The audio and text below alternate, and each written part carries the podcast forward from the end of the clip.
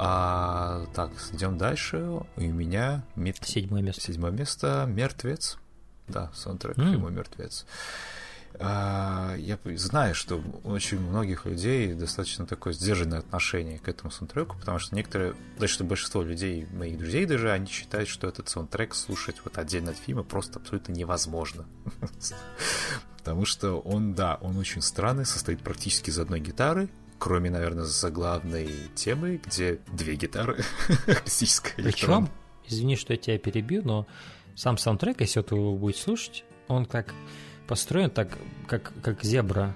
То есть трек какой-то отрывок из фильма ты прям слушаешь. Я обожаю это, чувак. Вот. Я... вот. И, и, и, и я думаю, это многих отпугивает, потому что они хотят музыку слушать, а им как бы кусок из фильма. Я, такая, я обожаю. А... Да, я, кстати, вот еще вернусь немножко назад на предыдущее место. Я нашел на YouTube тоже такой вот отрывок, причем большой, дополненный, не дополненный, а просто умноженный по времени главной темы таксиста, где вот сочетаются как раз-таки его монологи, когда он ездит по такси. Это тоже mm-hmm. просто потрясающе. Я обожаю, когда есть немножко в саундтреке кусок самого фильма, потому что ты идешь, mm-hmm. вот слушаешь э, абсолютно атмосфернейший саундтрек Нила Янга, написанный для этого фильма, yeah. и потом идеец вот этот Nobody рассказывает там, о своем каком-то путешествии на, на фоне, там, допустим, звука э, прибоев в море. И это все стоит просто mm-hmm. потрясающе. Я обожаю вот просто там ходить по городу и ну, заниматься фотографией под этот саундтрек. Я просто вот в наушники втыкаю его, все уши. И э, я как бы, знаешь, так отсекаешься от всего внешнего мира.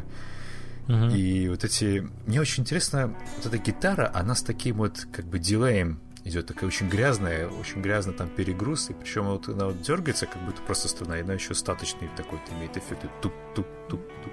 Ну, там как будто эхо разносится. Да, да, дилей, как это называется, наверное, да. А вообще этот Нил Янг, он, по сути, импровизировал, когда фильм смотрел сам. Вот ему Джармуш показывал фильм, и Нил Янг просто сидел, что-то наигрывал. Если вы, ребят, не знаете, кто такой Нил Янг, вы вот достаточно... Я с вами не буду разговаривать. Не в том плане. Проведите просто любопытный эксперимент. Сначала послушайте его голос, вообще как он, и потом посмотрите на его внешность. Mm. это, это, это даже такой сразу вот диссонанс вызовет, потому что на вид он такой какой-то злобный, какой-то, значит, такой вот, как будто он говорит примерно таким голосом, как я, да, может, еще ниже. Но по факту он поет чуть не таким очень высоким, таким почти фальцетным голосом, что очень интересно. И, э... Я, кстати, не знаю, как выглядит Нил Янг, мне даже интересно стало. Я, наверное, не слышал никогда, как он поет. Да, у него а, очень много было всяких сайт-проектов, и часть из них, по-моему, называется Crazy Horse, э, бешеная лошадь на русском, его группа. Продуктивно очень тоже, э, по-моему, даже сам... Он с Канады, да, он с Канады. Очень продуктивно, дофига у него альбомов. Все они очень замечательные. Я люблю Нила, Нила Янга слушать. Э, и да, саундтрек к фильму «Мертвец» а, он занимает у меня, по сути... Наверное, знаешь, это самый долгожитель у меня в плейлисте из всех саундтреков, в принципе, вообще. Я вот знаешь, когда я чищу, допустим, свой плейлист, э, там, в телефоне, в плеере или где-то так на компьютере, я все время вот папочку с, с мертвецом пропускаю, потому что я, я не смею его удалять никогда. Я обожаю его переслушивать, и как раз-таки вот в купе с монологами из фильма или диалогами, в зависимости от всего. И очень интересно сам тот факт, что он записан, да, импровизацией. Потому что, казалось бы, ну, какая-то должна быть, наверное, подготовка композитора, да, должен оценить там материал или что. Я не знаю, правда, объяснял ли ему Джим Джармуш вообще в принцип суть фильма и так далее. Может, он просто экспромтом, знаешь, так показал типа, видеоряд. Вот я недавно слушал интервью с Джармушем, где А-а-а. он про все это говорил, но я, к сожалению, не помню специфики, но я помню, что Нил Янг сам он типа его к себе пригласил, и тот немедленно к нему отправился, по в Нью-Йорк, он там через всю страну к нему прилетел, uh-huh. эм, потому что он очень хотел, чтобы Нил Янг записал для него этот саундтрек. И насколько я помню, что сам Нил Янг, он просто это, все эти вещи делал, и сам Джармуш даже не понимал, как это будет звучать. Он, то есть он не знал, что получится в итоге. Эм, а Нил Янг вроде как его постоянно успокаивал, все будет заебись, чувак, успокойся, типа. А сам уходил куда-то в другую и начинал там херачить, короче. И в какой-то момент они то ли с продюсером в какой-то комнате начали, типа, говорить, what the fuck, man? Что происходит вообще, типа? И Джармуш типа такой, да я, бля, сам не знаю, что происходит. А так как они были у Нил Янга в, студии, то там микрофоны, как бы, они это... Ну, он слышал, короче, что они говорят. О, черт. Из другой комнаты. И он им сказал, чуваки, я же сказал, все будет нормально, успокойтесь. И типа, то есть, насколько я понимаю, сам Джармуш даже до последнего и не понимал, что в итоге будет за музон. Вот. Фантастика. Но он очень доволен остался саундтреком. О, да, еще, еще, кстати, вот удивительно, что, по сути, это вестерн, да, так он и есть. Мгм. И, ну, достаточно оригинально просто, да, потому что, во-первых, это одна гитара и она электронная. Причем, опять, очень грязная очень такая жирная. Но удивительным образом она прекрасно подошла к этому фильму и почетно занимает у меня седьмое место. Я обожаю саундтрек «Мертвеца». Слушай, вот ты вообще знаток творчества Нил Янга в плане того, как вот он, что он делал как музыкант? В том-то плане, Вот. что этот саундтрек, я тебе скажу... Он отличается от того, что он как делает? отличается от того, что делал нет. По крайней мере, с того, что я слышал. Потому что Нил Янг, Вот. те вещи, которые я у него слушал, это достаточно такие фолковые, немного кантри, Мгм. может, чуть-чуть примеску. Мгм. Вот, ну здесь я потом долго искал у него в творчестве что-то вот подобное. Хотел найти что-то еще, да, потому что меня настолько впечатлила его Знаешь, работа. Я задавал этот вопрос в надежде, что ты так ответишь, потому что то же самое можно сказать и про сам фильм «Мертвец». В плане, в контексте творчества Джима Джармуша, это тоже фильм, который не похож ни, ни на что другое из того, что он делал. И в данном случае получается, что и композитор, и режиссер делали для себя нетипичные вещи. Ну, вот сложно сказать, насколько нетипично для самого Джармуша. А, Но я смотрел у него многие фильмы, Мгм. он ни на один из них не похож, я лично считаю. Ну, как-то все равно он там Свои. узнается вот по своей, как ты знаешь, такой размеренности, по созданию атмосферы. Оно какое-то такое всегда у него джармушское, особенно вот его первые ранние работы, черно-белые. Что-то, ну да, так иначе он выделяется, и многие считают, что это его лучшая работа. Я тоже так считаю.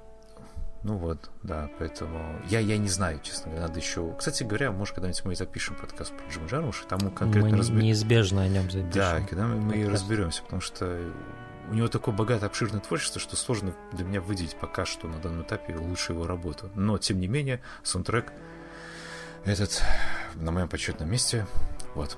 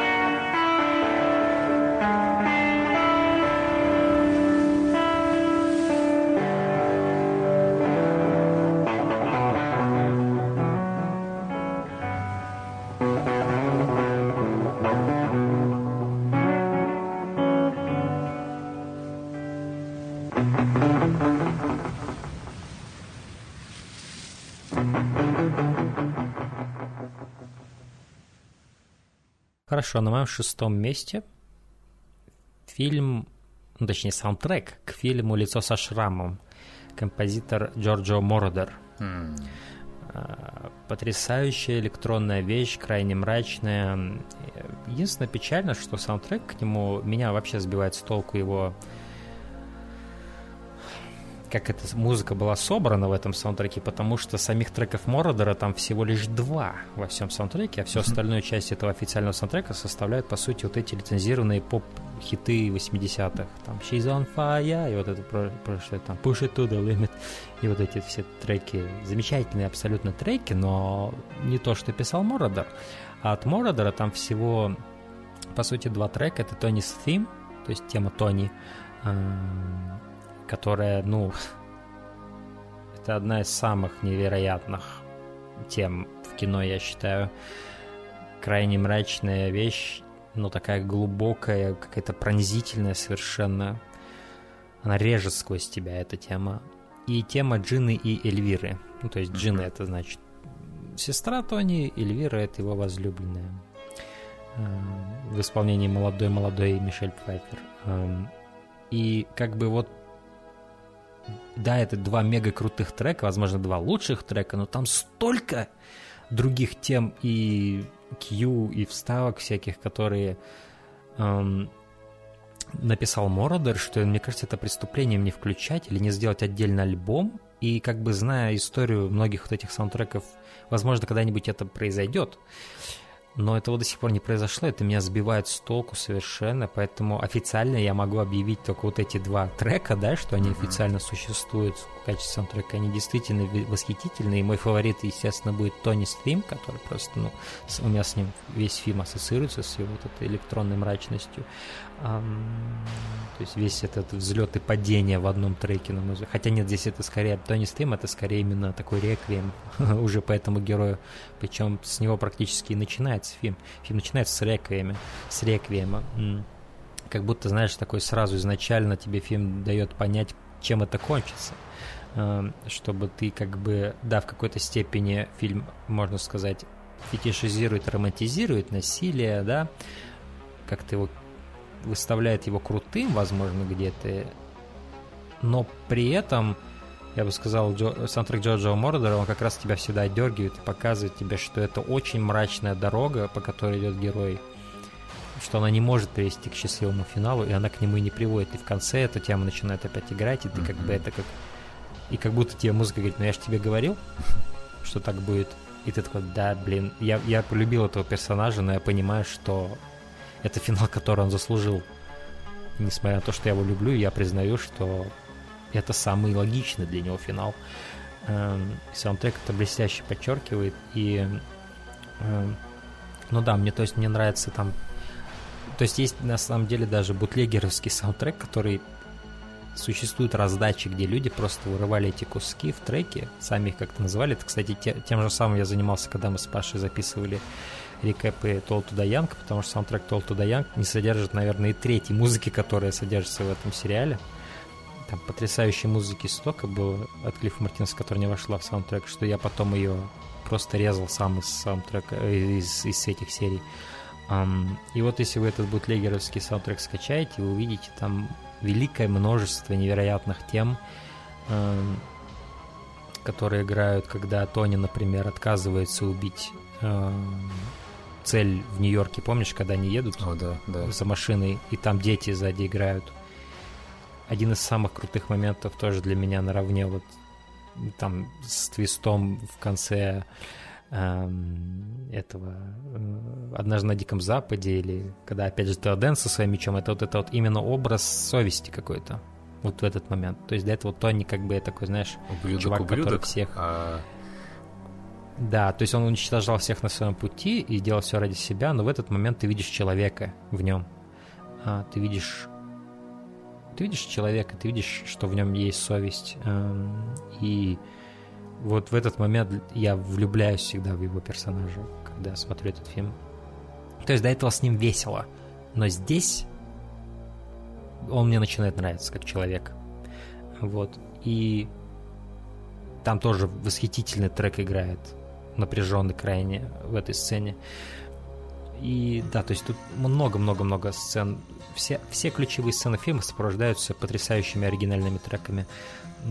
Джорджо Мордер, как вот электронный композитор электронной музыки, он э, э, оказал огромное влияние на огромное количество электронных музыкантов, в том числе и на Daft Punk. Э, среди прочих, и его почитают как бога многие, и абсолютно заслуженно, и его саундтрек «Лицо со шрамом» я обожаю не меньше, чем сам фильм, поэтому шестое место.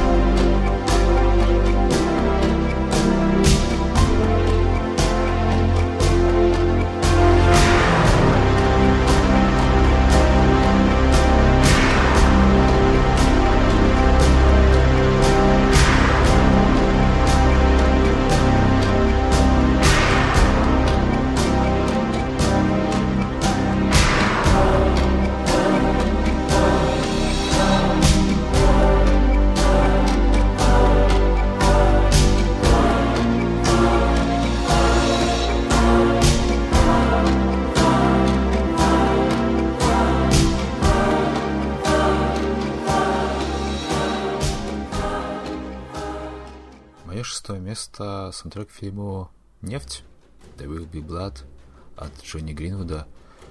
А, достаточно забавная история с этим связана, с саундтреком, потому что когда я начинал смотреть «Нефть», вообще не зная контекста фильме практически ничего, тогда я даже слабо разбирался в кинематографе, я прочел синопсис буквально, и я подумал, окей, это будет, скорее всего, такая, вот, знаешь, традиционная история автоби... ну, биографическая какой-то известной личности, да, как бы я, окей, приготовился.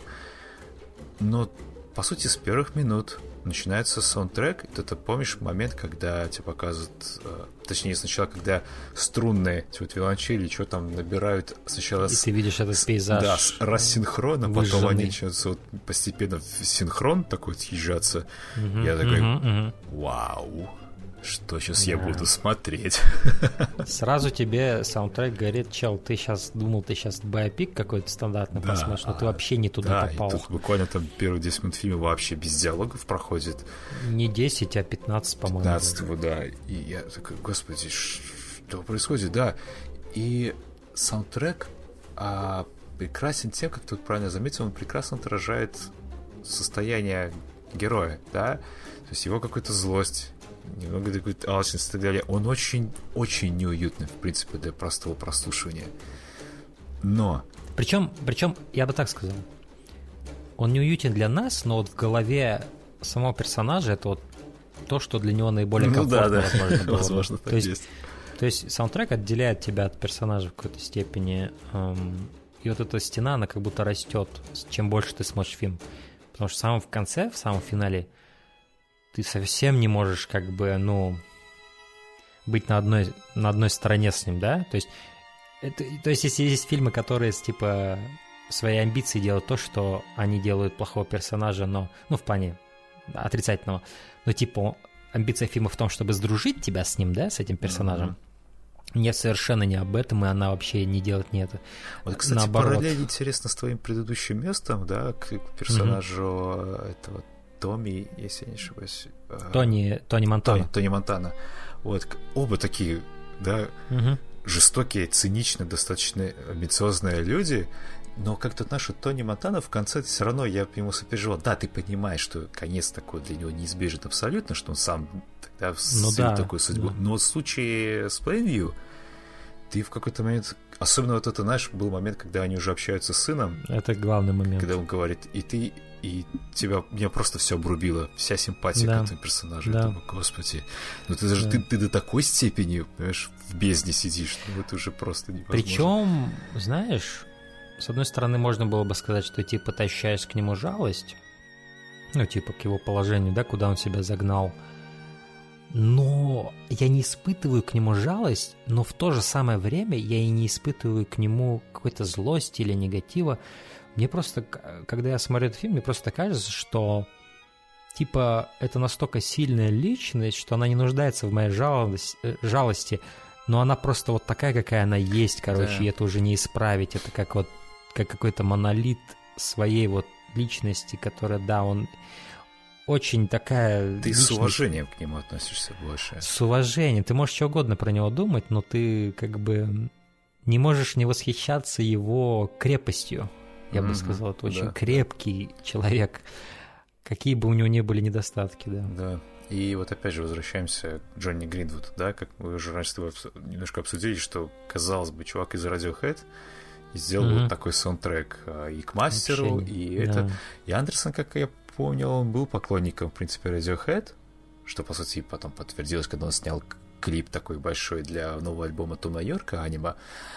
Вот. И, по-моему, он впечатлен был работой Джонни Гринвуда уже в фильме «Бади Сонг», насколько я слышал. И еще было, еще до этого у Джонни Гринвуда была какая-то там оркестровая пьеса.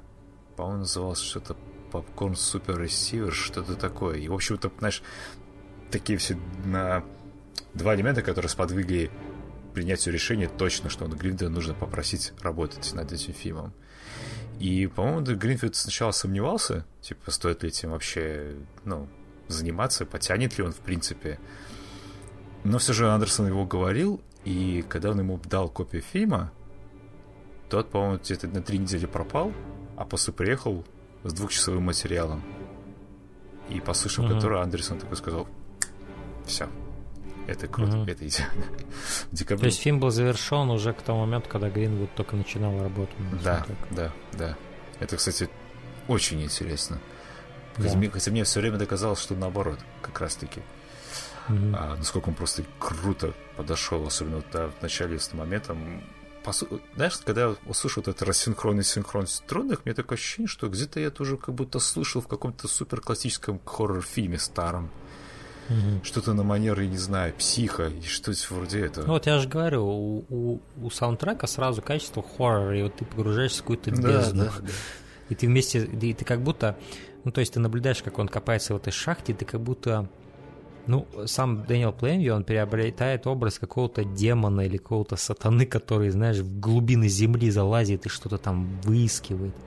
Э, сразу такое очень инфернальное ощущение у фильма. Угу. Такое недоброе очень э, создается. Да, и он, собственно, сам Джонни Грин получил множество наград, по-моему, Бафту, премию Сатурн.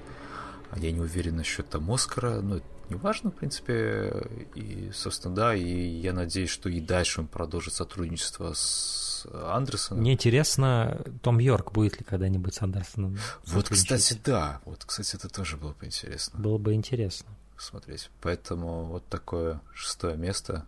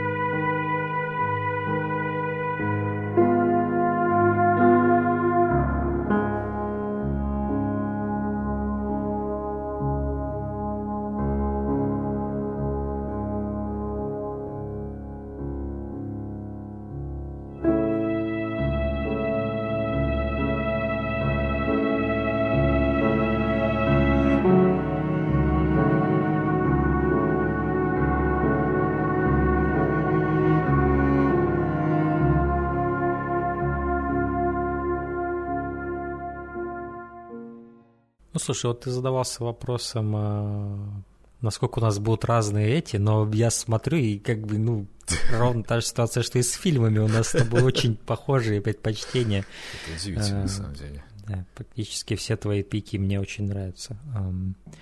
Хорошо. На пятом месте у меня фильм, саундтрек фильма «Драйв», к моему самому любимому фильму. Бля, только Николас ты сказал о похоже вкусах, и у нас с тобой совпало место. Ну вот видишь, как я просто как проведение мне было. Да, ну, давай, давай поговорим. вместе поговорим да, про саундтрек давай. Э, фильма «Драйв» Клифф Мартинес. А, я считаю, то есть это уже долгая коллаборация, которая как раз, по-моему, с «Драйва» и началась. Mm-hmm. Потом это были уже там «Только Бог простит», «Неоновый демон», «То туда Янг». И их союз, он просто цветет и пахнет, и никогда не разочаровывает этих двух ребят, Николаса Виндгарефна и Клиффа Мартина. Поправь меня, если я не прав, но мне кажется, что mm. как раз-таки с союзом э, с Рефном Клифф Мартинес расцвел буквально. да, я, я бы так сказал, потому что я смотрел на его карьеру до этого. Uh-huh. Да, он работал там с Содербергом, э, еще с кем-то, но по-настоящему он взлетел после драйва, на самом деле. Э, все его заметили, и он как будто, ну, как ренессанс для него наступил, какое-то перерождение с этим фильмом. Mm-hmm. И он стал очень востребованным, э, вот. И многие начали там скоро делать из его треков для своих фильмов. А, ну, темп скор это когда фильм снимается под какую-то существующую музыку, чтобы задать ей тон. А ну, то есть без О, да. еще написанной музыки. Мне сразу вспоминаются И... документальные работы, например, это гипернормализация. Угу. Там было тоже много из драйва, а, да. И поэтому, то есть, этот, этот, этот саундтрек оказал большое влияние на индустрию. Я бы сказал, что саундтрек оказал большее влияние, чем сам фильм. На самом деле. Сам фильм стал культовой классикой практически мгновенно. Он обладает крайне сильной индивидуальностью и просто является, наверное, скажем так, объектом обожания всех, кто любит хоррор-фильмы, всех, кто любит би-муви триллеры, да. То есть это такой, по сути, этим и является драйв, но в таком в более престижном исполнении Рефна. И впоследствии Рефн это только и делал. Он делал вот эти би-муви сюжеты, но наделял их какой-то экзистенциальной начинкой, крайне интересной философской подоплекой, очень уникальной атмосферой. Но в корне своем сами эти, они всегда базировались из вот этих вот би-муви триллеров, эти истории.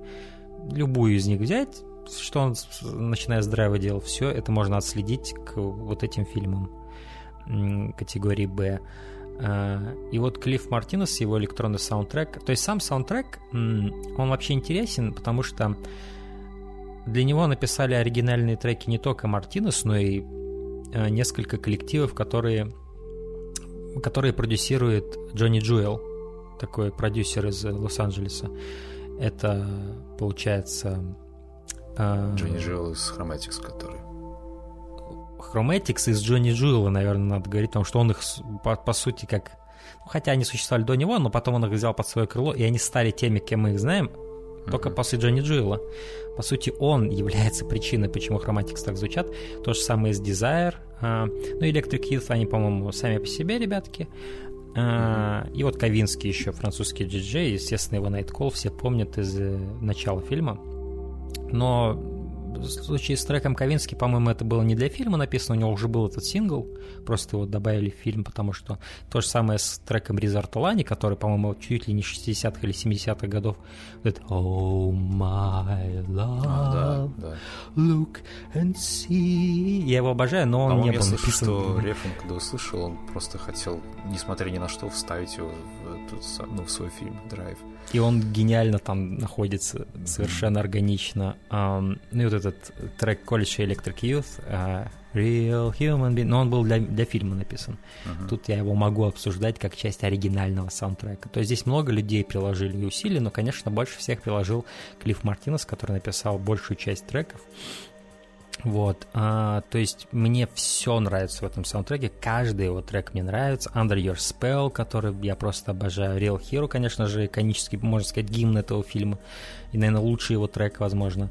Tick of the Clock, который играет, помнишь, когда вот он а, ну, Лос-Анджелесу уходит. Clock это Chromatics, я помню, в альбоме Night Drive. Chromatics, но но это было опять же написано, это было для фильма написано. Типа, То есть это после есть... не добавили в альбом Да, да. Ну такое mm. же бывает, что mm. работы, которые писались для фильмов, потом как бы артист имеет право добавить к себе в альбом. Mm-hmm, mm-hmm. А, то есть они по сути нашли Джонни Джуэла, и он для них сделал со своими коллективами, со своими ребятами mm-hmm. разные треки вот эти вот. То есть Under Your Spell это Desire его коллектив сделал, Chromatic сделали Tick of the Clock, э, Real Hero сделали Electric Youth, которые, как я уже сказал, сами по себе, видимо, как-то на них вышли. Эм, продюсеры или, может, я не знаю, кто там, сам, может, Реф, вот этого я не могу вам сказать. Но также сам Мартинес написал такие потрясающие треки, как Rubberhead, I Drive, Where's the Deluxe Version, Hammer, который играет, когда вот он с молотком Господи, идет момент, когда показывается молоток в кадре, и это тебе... Да. супер Я еще обожаю саундтреки моменты, когда он с этой своей соседкой время проводит. Айрин? Да, так... И с сыном да, да, так, по-моему, это даже iDrive, наверное, называется. Да. Я mm-hmm. просто название не помню. Господи, так, так прекрасно ну, характеризует их вот взаимоотношения, такая сразу И легкость. природа их взаимоотношений, да. она, она чистая. Чистая, да, да, прекрасно. И, и, и также Wrong Floor, который играет, когда они целуются в лифте. А, ну, это такая как версия, которая играет, по сути, через все их отношения, но здесь она такая более выраженная mm-hmm. в момент их поцелуя. Mm-hmm который, чем больше я пересматривал фильм, тем больше я сомневался, суще... ну, происходил ли этот поцелуй в реальности или в голове водителя. И On the Beach, конечно же, когда вот он это э, топит одного из мафиози, который играет Рон Перлман. Там потрясающий трек играет, когда он вот, там еще свет маяка так, покатывает mm-hmm, всю да, сцену. Да. Там потрясающий трек играет. Ну и Bride of Deluxe, который играет момент э, ограбления, э, по- по-моему, подготовки к, к ограблению, э, когда, ну, перед тем, как Делюкса убивают. Вот. Ну, точнее, не Делюкс, а стандарт Габриэль его там зовут. Просто Делюкс это как типа его кличка.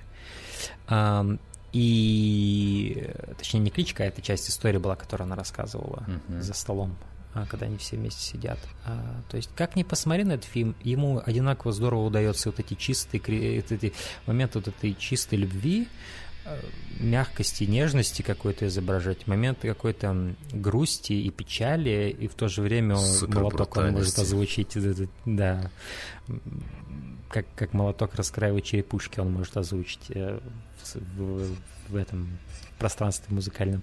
А ему все удается, этому саундтреку, и он великолепен, и мне нравится то, что... То есть я в восторге от того, что сделал Глиф Мартинес Тол Туда Янг музыкально, но стоит сказать, этому фильму пошло на пользу, что не только Клифф Мартинес для него писал музыку, а что были вот эти вот разные электронные коллективы, которые смогли нечто уникальное от себя каждый принести, при этом такой вот этот весь электронный суп, он органичен, и он не нарушается, ничто не выбивается здесь, да, mm-hmm. из из всего этого рецепта. Что Ковинский потрясающе начинает фильм, да, и в конце Real Human Being это заканчивает этот электрик. Ну, конечно Идеальная... же, поездка на машине, когда он, знаете, по the Clock, это тоже просто фантастический момент. Ну, когда да. он бандитов отвозил э, да, да, да, в самом, да. самом начале когда он, фильма. У, когда он уходит от Лос-Анджелесской полиции, да, по этим улицам mm-hmm. тоже. Да, да. Я обожаю его переслушать, когда просто гуляю по ночному городу прекрасен для этого. Такой, да, да, это супер фантастический саундтрек. И, и по сути, это отправная точка дальнейших взаимоотношений Клиффа Мартинса и Николаса Виттингарефна, который пока еще не разочаровала, и я думаю, что не разочарует нас. Мы все ждем их еще дальнейшие плоды их творчества совместного. Да. Очень один из лучших союзов режиссера и композитора, что сейчас есть наряду опять же с Андерсоном и Гринвудом, mm-hmm. да, или mm-hmm. вот с Финчером и Атикусом Россом и Трентом Резнером. Э, очень здорово просто следить за тем, как эволюционируют вот эти ребята со своим звуком и со своим визуалом. Ну и, конечно, Очень Нолан, Нолан и Ханс Циммер тоже сюда приписать. Нолан и Ханс Циммер, да. Да-да-да. Э, но, кстати, для нового фильма Нолана будет не Ханс Циммер писать музыку, а к сожалению, я забыл, кто вот будет это интересно, писать. кстати, я, не, я от этого не знал. Там будет не Циммер, да, там будет кто-то другой. Ха, это любопытно.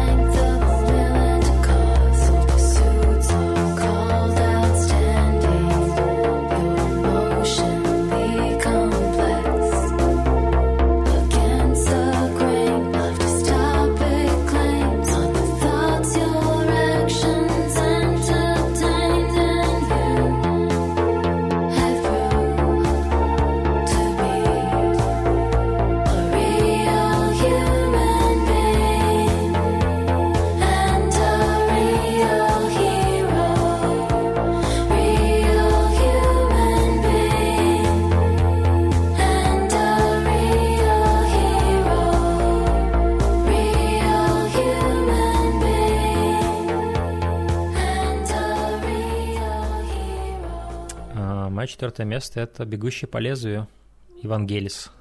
Mm-hmm. Я обожаю... Это один из самых атмосферных саундтреков, что есть. О, да. Этот саундтрек, опять же, он оглядывается в прошлое, так же, как и саундтрек Акиры. Здесь очень много такого древнего какого-то в своем звучании. Здесь есть восточные мотивы, которые ты совершенно не ожидаешь. Но они тут есть, они так обогащают все это. И это один из тех саундтреков, которые ты когда на него смотришь, вот, и, то есть эм, вот в 83, а, 82 году вышел фильм, угу. только в 2007 году вышел полный его саундтрек. И то он не полный, там еще есть треки, которые в него не вошли. Но ты представляешь, сколько люди ждали полного релиза? Эм, потому что официальный релиз, который вышел в 90, а, 83-м в каком-то году, а, он был совершенно не полный, он был... А, а, нет, официальный саундтрек вообще вышел в 93-м, и его целые 10 лет не выпускали. Ты представляешь, люди просто не могли 10 лет послушать музыку из Blade Runner. А, потом он вышел через 10 лет, и он был совершенно неполный. И в нем было много треков, которых даже нет в фильме. И только 25 лет спустя, в 2007 году, вышел вот весь этот саундтрек. И когда я просто смотрю на весь этот объем, там 4 диска под 20 mm-hmm. треков или под 20 с лишним треков, просто поражаюсь объему оригинальности, который вот, ну то есть это ведь не какие-то реаранжировки одного и того же, как некоторые саундтреки бывают, да? Uh-huh. Это именно каждый трек что-то новое, и ты просто охреневаешь от общего объема уникального контента. Это просто у меня и вот когда я смотрю на вот эти вот работы вот крутых композиторов, и вот как они работают для каждого фильма, я поражаюсь, как можно столько из себя креативности выжимать. У меня, я, я восхищаюсь определенными композиторами, которые вот делают по 30 треков для каждого фильма. Я просто не, не, не представляю, как это можно делать вообще. Возможно, у них есть какие-то трюки, какие-то, возможно, есть шорткаты креативные, не знаю, mm-hmm. но я в восторге. И вот саундтрек Blood Runner это один из тех, который давит своим объемом и общим качеством, несмотря на этот объем. Um, то есть, нач... как фильм начинается, сразу вот этот вот такой гудящий такой какой-то, знаешь, звук вот этот вот синтезатора, который идет, он тебя сразу как будто затягивает в мир и заставляет моментально всерьез все воспринимать, то, что ты видишь. И мне кажется, вот его звучание, оно совершенно не постарело с годами mm. этого фильма. Это 82 поэтому... год, на минуточку. Да. То есть многое из того, что выходило в 80-х с точки зрения футуристичных фильмов, сейчас кринжово просто звучит. Я просто звучит, и ты слушаешь, ты не можешь это без улыбки порой слушать. Насколько это устарело в своем воображении, скажем так, да? Оно очень, ну, своего времени, короче. Саундтрек Blade Runner это был саундтрек из будущего, который в 82 год попал. То есть это чувак, Вангелис, этот греческий композитор, который думал, он опережал свое время как композитор, как, как музыкант.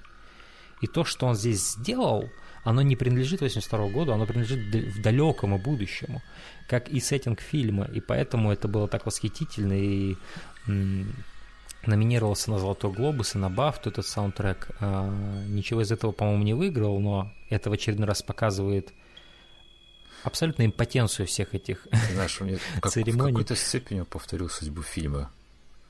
Угу. Который тоже... В свое время его плохо встретили, но еще там есть один аспект, почему так случилось. Да, да, да. То, что мы сейчас смотрим, это не то, что люди смотрели в 82 году. Далеко, да. Сейчас мы, сейчас мы видим немного другое кино. Вот. Тогда оно было из-за продюсеров немного изуродовано, скажем так. За кадровым голосом и определенными решениями другими, монтажными. А, но так или иначе, вот работа Вангелиса, она меня абсолютно восхищает. И вот э, визуал, кстати, до сих пор не постарел, я считаю. Да, в каких-то аспектах мы можем некоторую увидеть архаичность определенных приемов, но все еще этот фильм меня погружает в свое будущее, как мало какой другой.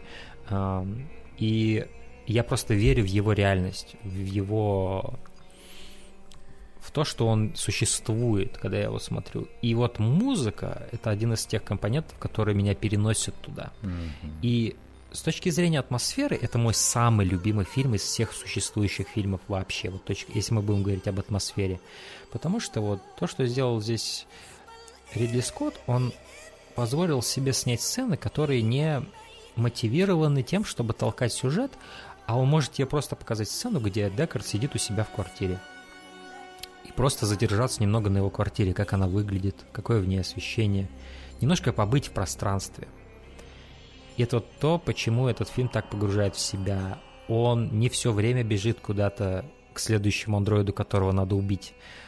Да, он более, наверное, заинтересован в том, чтобы просто почувствовать это будущее, это место, в котором живет Декарт.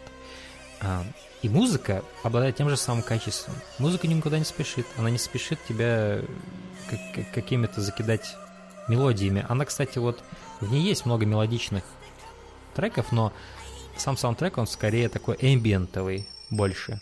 И он больше такой абстрактный в чем-то в своем звучании. Он не, его не, не, не просто вообразить себе его структуру, ее, наверное, невозможно вообразить. Кстати, Вангелис написал кучу музыки для баров, для каких-то ночных клубов, которые есть в этом мире, которые даже некоторые из этой музыки не, оказалось в фильме, но ты можешь ее в саундтреке услышать. То есть он для каких-то фикционных групп, которые существуют в этом мире, написал музыку. То есть это такой world building. Это, по сути, чувак не просто пишет саундтрек, а он создает мир музыкальный для вот этого мира.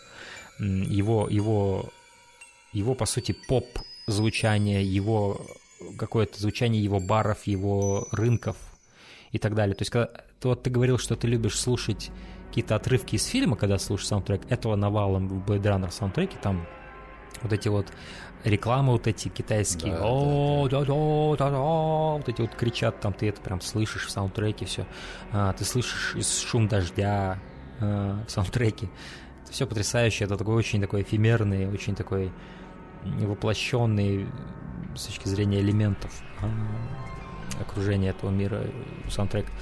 И да, то есть это один из самых атмосферных фильмов, это один из самых атмосферных саундтреков, что ж тут говорить. Ну и самый лучший трек для меня это, пожалуй, будет все-таки Tears and Rain, который играет во время речи эм, э, Рутгера Хаура. Угу, в конце финала уже. Да, это лучшее сочинение всего фильма, на мой взгляд. Ну и мне нравится на самом деле даже музыка, которая в титрах играет, такая, помнишь, агрессивная, как она резко начинается. И просто, знаешь, эта музыка, как будто она даже приглашала немножко... То есть она приглашала сиквел с собой, мне кажется, в чем-то. В том плане, что, типа, вот мы увидели эту историю, но в этом мире еще до хрена других историй, как будто эта музыка кричит. И если бы я в 82 году посмотрел этот фильм, и вот эта музыка бы в конце играла, да, я бы ожидал, что через пару-тройку лет у нас будет там Blade Runner 2, например. Потому что эта музыка, она настолько намекает на то, что этот мир гораздо больше, чем то, что мы здесь увидели. А, но, как показала практика, только в 2017 году мы увидели сиквел. Вот. А, и да, но я, я в восторге от этого саундтрека и его атмосферности. Да.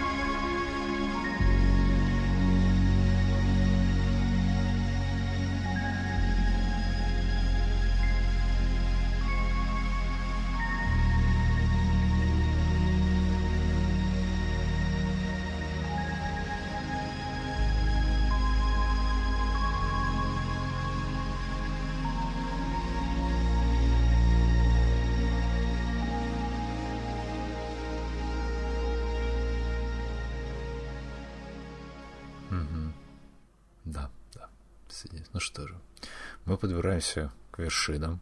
Наша топа становится все интереснее, кульминация возрастает. И у меня на четвертом месте саундтрек к фильму «Малхолланд Драйв» Дэвида mm-hmm. Линча.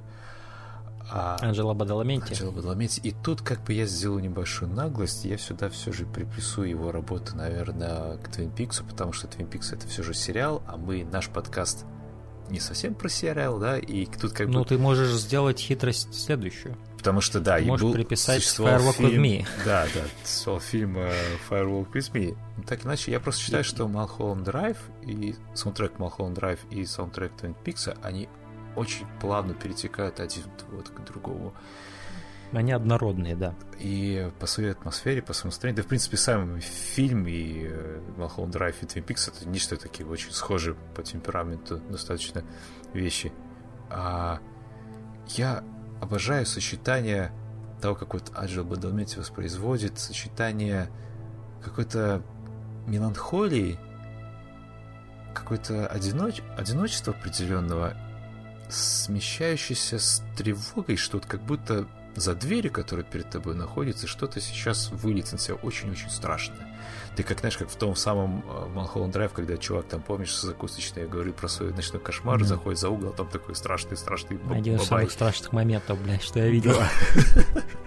Вот то же Потому что он до этого тебе так долго рассказывает эту историю, и ты как бы вместе с этим чуваком так скептически к ней относишься и почти не веришь, что там что-то может вообще появиться в этом. А там за углом бабах, и это, да, и то же самое вот в саундтрек постоянно вот тебе вот готовит такое, особенно вот его заглавная тема, я ее обожаю. Она, кстати, очень, да, похожа на Twin Peaks. Вот. И этот саундтрек просто идеален для поездок на машине по ночному городу какому-то. Mm-hmm. Достаточно опасно делать, потому что, знаю, лично меня пробирает дрожь, когда такое происходит. Просто когда еду в такси, я включаю этот саундтрек, просто смотришь на огоньки, это всякие там вывески ночные, все эти отражения света, и звучит заглавная тема, и такое ощущение, что тебя везут, ну, как, не знаю, на твою смерть, я, не знаю, понимаешь? Mm-hmm. Прям как вот в начале самом, когда эту...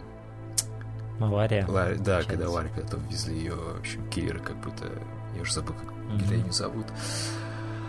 А, собственно, да, и мне очень нравится история, по сути, как создавался саундтрек а, Twin Peaks, когда Дэвид Линч и Джилл Бадумет сидели у пианино и просто Рядом, да. наигрывает, там, в Бадалмете, там, в знаменитом видео, в принципе, на YouTube есть рассказы, как он его, да, да, давай, вот так, еще больше, больше, когда они тему... И потом даже, я у самого, у самого даже Линча слушал одну аудиокнигу, угу. где он говорил про этот процесс, где он говорил, что просто Анджело начинал что-то играть, и я ему говорил, не, вот это не то. Так, а вот это может быть то, ну-ка попробуй. А вот, да, вот да, сюда да, попробуй. Да. да, вот, а вот оно. И они вместе как бы искали, они как будто рыбачили вместе эти мелодии искали.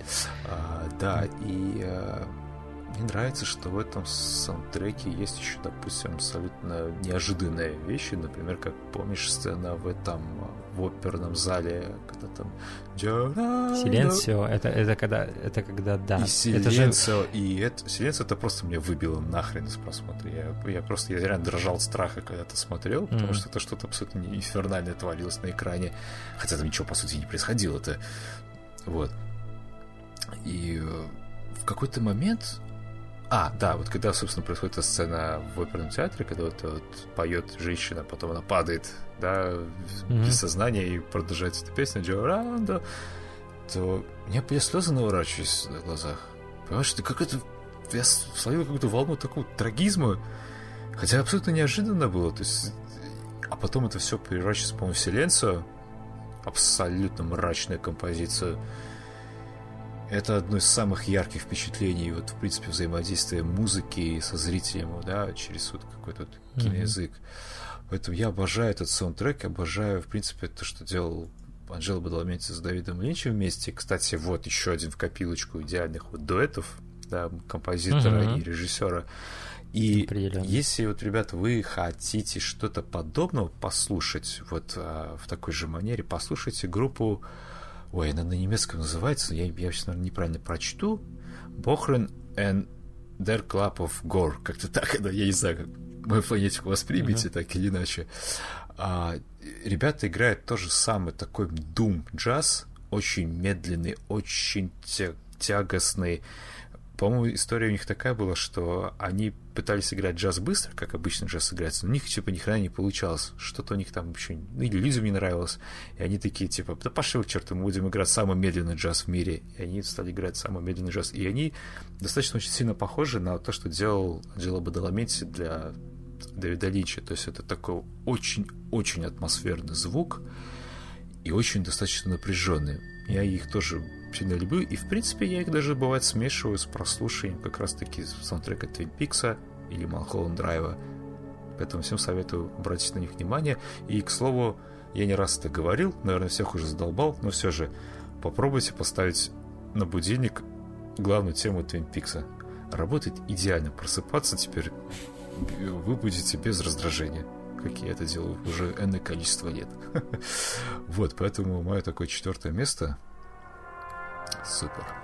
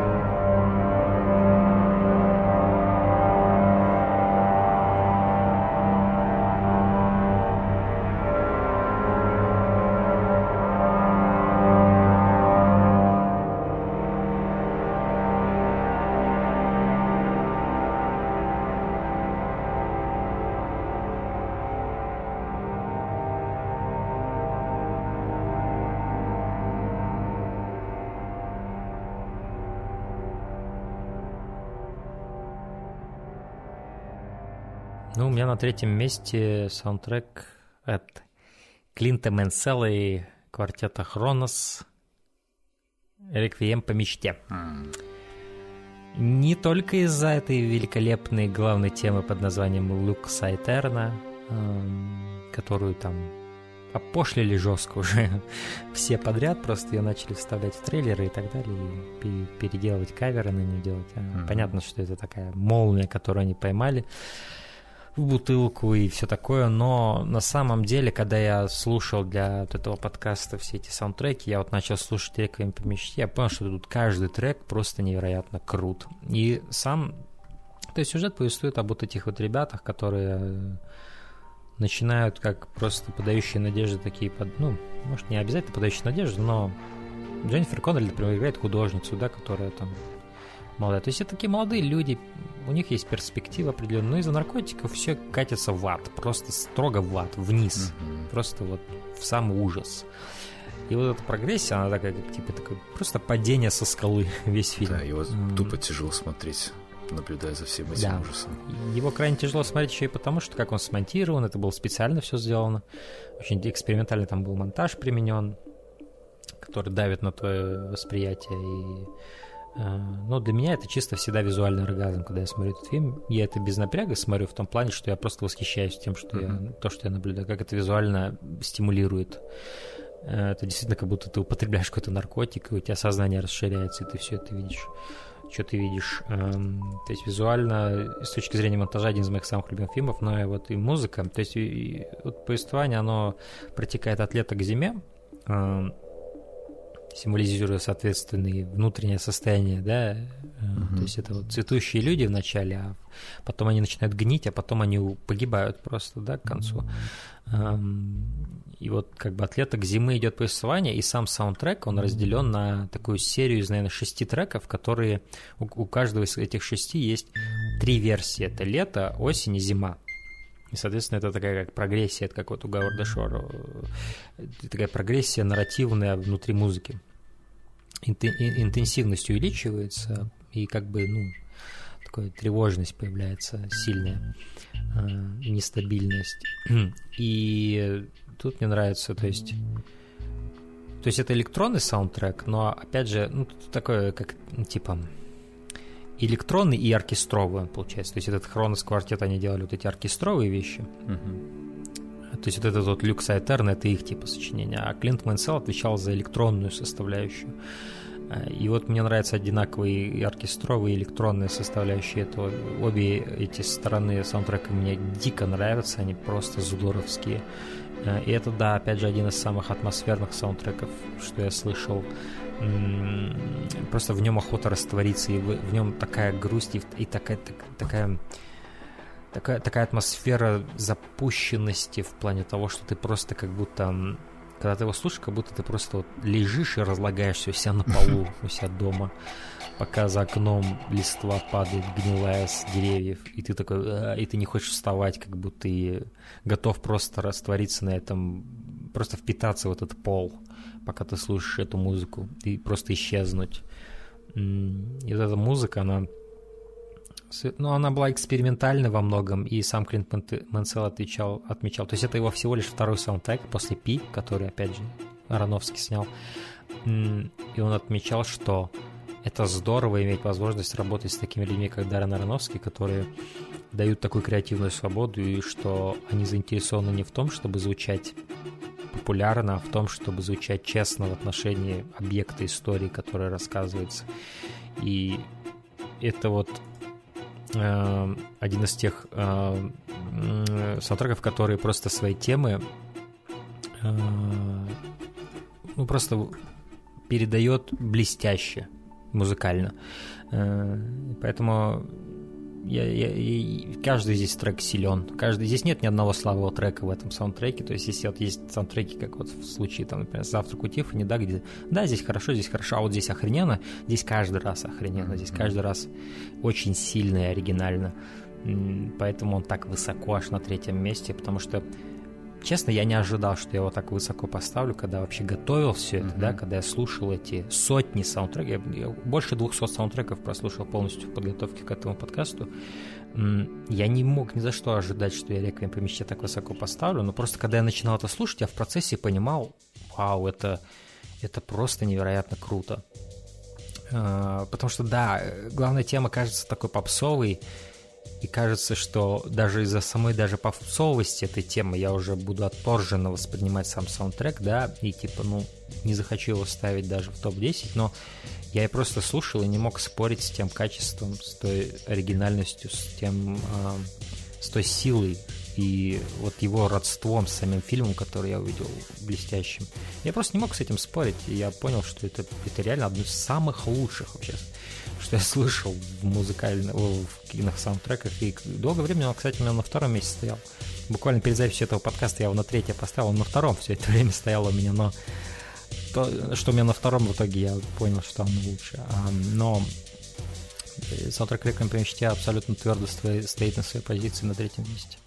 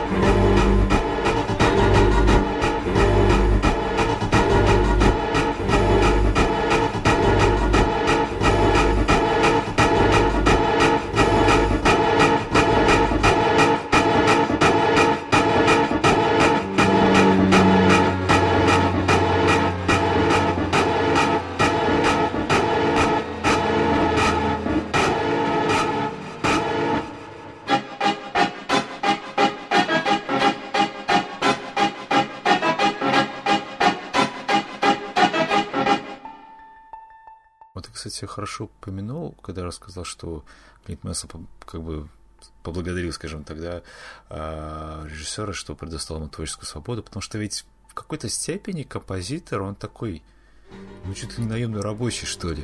То есть, понимаешь? Часто да. Потому что ему нужно в соответствии вот строгой задумки следовать, да, либо неправо, либо, возможно, ему говорят, сделай вот как он вот тот сделал, да, типа, вдохновись вот той работой, она мне очень нравится, я вдохновлялся ей, когда создавал свой, типа, свой фильм. Ну, вот опять же, там скоро те же самые. Вот да. Ему дают там скоро, говорят, вот типа такого сделай. Да. Это тяжело, наверное. Зачем? Для художника, я думаю, это супер тяжело. Вот. А, да, на третьем месте у меня фильм, а, господи, извиняюсь, саундтрек к фильму Каенксикаций, точнее, если говорить про саундтрек, это скорее надо сказать так, Каенксикаций. Mm-hmm. Вот. А, с авторством величайшего композитора Филиппа Гласса. Я очень люблю этого композитора. Он минималист и один из самых холодных минималистов. Потому что его музыка, она такая очень, опять же, минималистично, понятное дело, но при этом очень такая тяжелая достаточно для прослушивания, потому что к ней нужно определенное настроение. Вы его музыку могли слышать, например, в недавних работах а, Андрея Звягинцева в «Левиафане».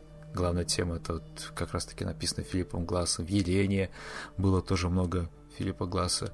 Но, по сути, а, «Конец Каций» — это его первая работа для кинематографа. И его mm. очень долго уговаривали. Готфри Реджио, режиссер, очень долго уговаривал, чтобы вообще, ну, как бы, то есть сам Филипп Глаз, как я читал, то есть он да, не совсем придавал к этому серьезности, да, саундтрек фильму, типа, ну как, что, я не знаю, я такой... Но при этом он сделал один из самых потрясающих саундтреков, а, который... Я думаю, что им вдохновлялся, возможно, и Циммер, когда создавал «Интерстеллар», потому что там очень много ноток узнается, в особенности при работе с органом. И Вайс Баширом тоже Макса Рихтера тоже мне напоминал очень много. Вот. И что самое еще интересное, что прокат фильма, специальный был прокат фильма, сопровождался как раз-таки оркестром. То есть ты приходишь в кинотеатр, посмотреть кино, и саундтрек играется вот прямо перед тобой. Не здорово ли это? Ну, блин, наверное, это было очень мало где. Да, конечно, понятно. Ну, специально показ, как я Ну, потому что, во-первых, mm-hmm. сам эта лента, она документальная, и это чисто исключительно... Если вы не знаете, кто такой Готфри Реджио, я поясню. То есть это человек, который вот создавал свои такие фильмы, а состоящие полностью из визуала и музыки. То есть это как бы документальная и художественная работа.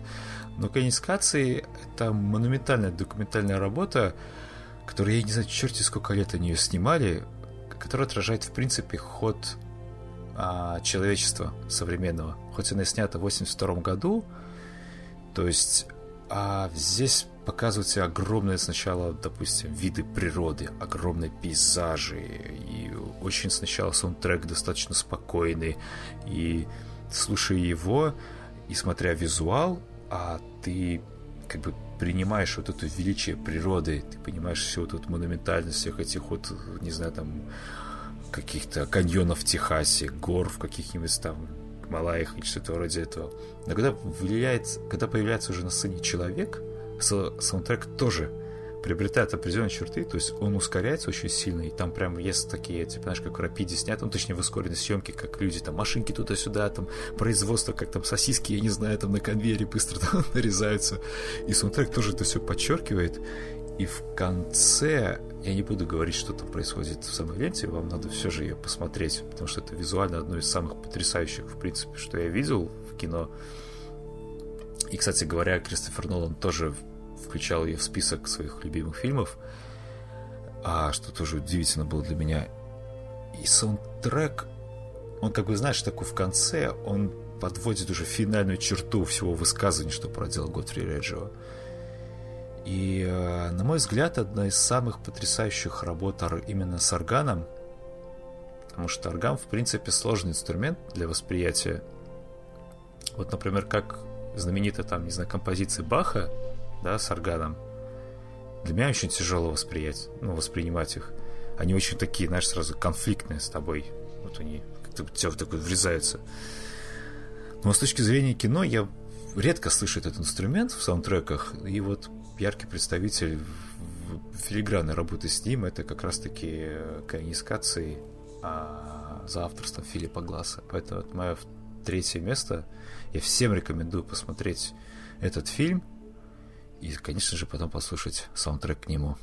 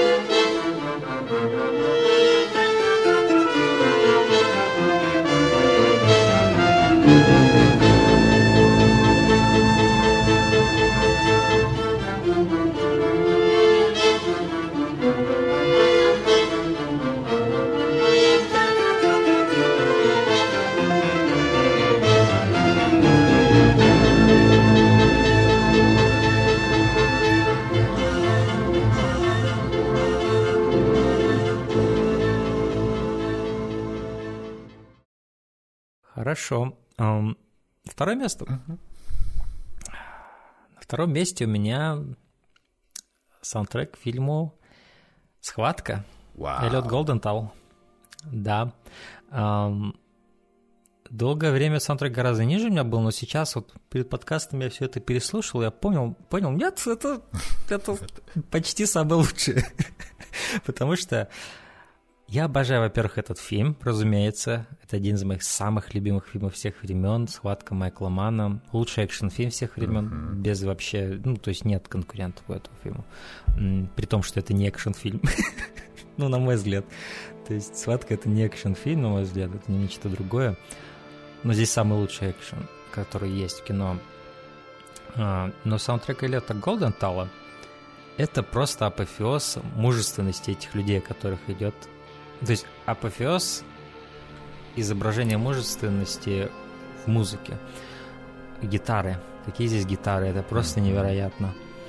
Есть очень много электронного, электронного такой, электронного скора очень много, или Golden но тут также есть вот эти вот гитары, которые просто сумасшедшие какие-то.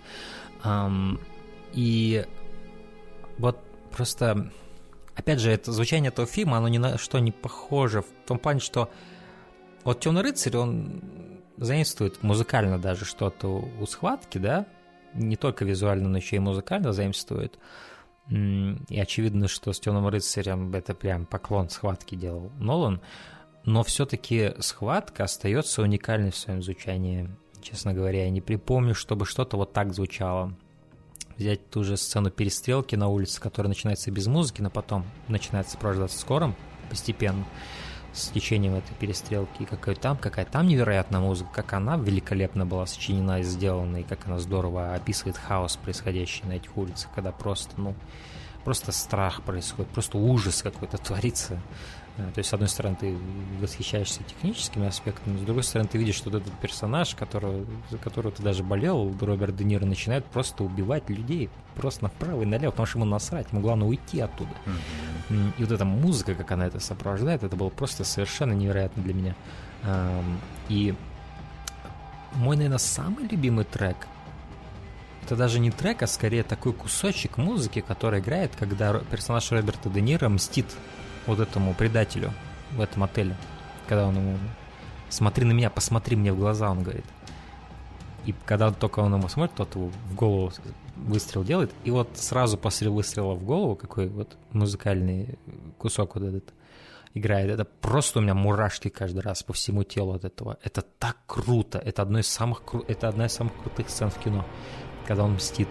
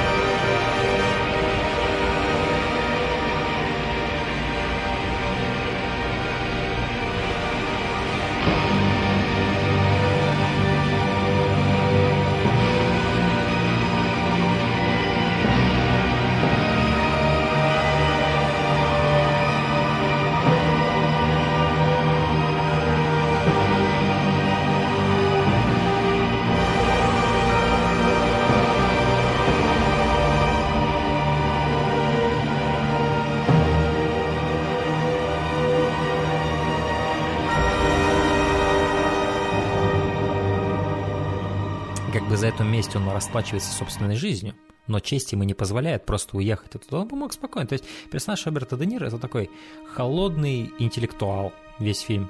Он не допускает ошибок. Mm-hmm. Про профи. Опускает только, опускает, допускает только ошибки люди из его окружения, но и то они даже не допускают ошибок, потому что он не допускает ошибок в том, кого он берет себя в команду. И только вот этот вот козел, один единственный из начала фильма, который в начале фильма э, помогает им, там, заменяет кого-то из их выбывших этих, э, с которого, кстати, Линчи делали в Кении, в Кении Линчи, ну, образ uh-huh, uh-huh. визуальный. И вот как бы его образ это такой холодный интеллектуал, который мог бы спокойно покинуть этот Лос-Анджелес с деньгами, с женщиной, которую он любит. Но как раз таки, то есть если для Тони Монтаны это момент в машине тоже, кстати, он происходит, когда он решает убить этого чувака рядом с собой, да, и не дать ему взорвать семью. Э, для Денира этот момент реабилитации, это момент его чести, когда он не уезжает. О, как у меня сердце разрывалось в тот момент. Ой-ой-ой. Да, когда он сворачивает и говорит, мне надо кое-что сделать. Сейчас мы... И ты уже знаешь, потому что ты уже много раз смотрел «Схватку», потому что это крутой фильм. Ты уже знаешь, чем это все кончится. Ты знаешь, что этот поворот — это конец для него, это самоубийство. Но он туда едет, и как раз в этот момент, несмотря на то, что ты тебе больно за него, но как раз из-за этого ты и уважаешь этого персонажа за его честь, за его достоинство и то, что он идет на это. А, это безупречное кино, это мой один из моих самых любимых фильмов, и его саундтрек — это огромный огромная составляющая того, почему я его так э, люблю. То есть это супер мачо саундтрек, да, то есть он мега мачо, как и сами эти персонажи, что Де Ниро, что Аль Пачино, это такие два мачо, по сути. А, но в то время как Аль Пачино это такой мачо-мачо в плане, как такой левелас, он все такое. Мачизм, скажем, эм, персонажа Де Ниро в его экс... в том, что он эксперт своего дела, и он крайне мужественен в плане того, как он решает проблемы, которые перед ним возникают. Плюс один в копилочку а... лучших дуэтов в истории кино. Аль Пачино да. Ниро, да. Их сцена вот в этой закусочной. По сути, это кафе фильм мечты, да. Два крутейших актера в одном фильме. Да, да. Да, да, да. И, и, и а вот если возвращаться к саундтреку, тут есть, конечно, великолепные вещи от Моби, а, от Брайана Ино, от Юту, там, да, Лиза Джерард, mm-hmm. то есть вот этот вот кавер New Dawn Fates от Joy Division, да, который, ну, кавер Моби, который играет во время погони по автобану. Одно из лучших вообще, опять же, музыкальных моментов в кино, когда вот Аль Пачино за этим Де едет. Он, конечно, порезан очень этот трек, потому что он без слов. Из него сделали типа инструментальную mm-hmm. версию. Поэтому мне даже почти больно его слушать, потому что я как бы знаю полную версию, да. Но все равно он даже порезанный, такой покалеченный. Этот трек блестяще работает в этом фильме. Ну и, конечно же, финальная музыка, вот это тоже от Моби, вот это God Moving Over the Face of the Waters из его какого-то альбома. Немного измененная играет в самом конце, когда вот после сцены в, на посадочной полосе э, когда уже титры начинаются, трогает меня до глубины души этот трек. Э, да, он написан не для фильма, но черт побери, он говорит в этом фильме, он обогащает его неимоверно просто. Ну и, конечно же, да, трек, который играет во время ограбления, не во время пересылки, а именно во время ограбления, он великолепен своей простотой, и он так, так здорово нагнетает напряжение всей этой сцены. Просто великолепно. Поэтому, да, Эллиот Голдентал, второе место, схватка.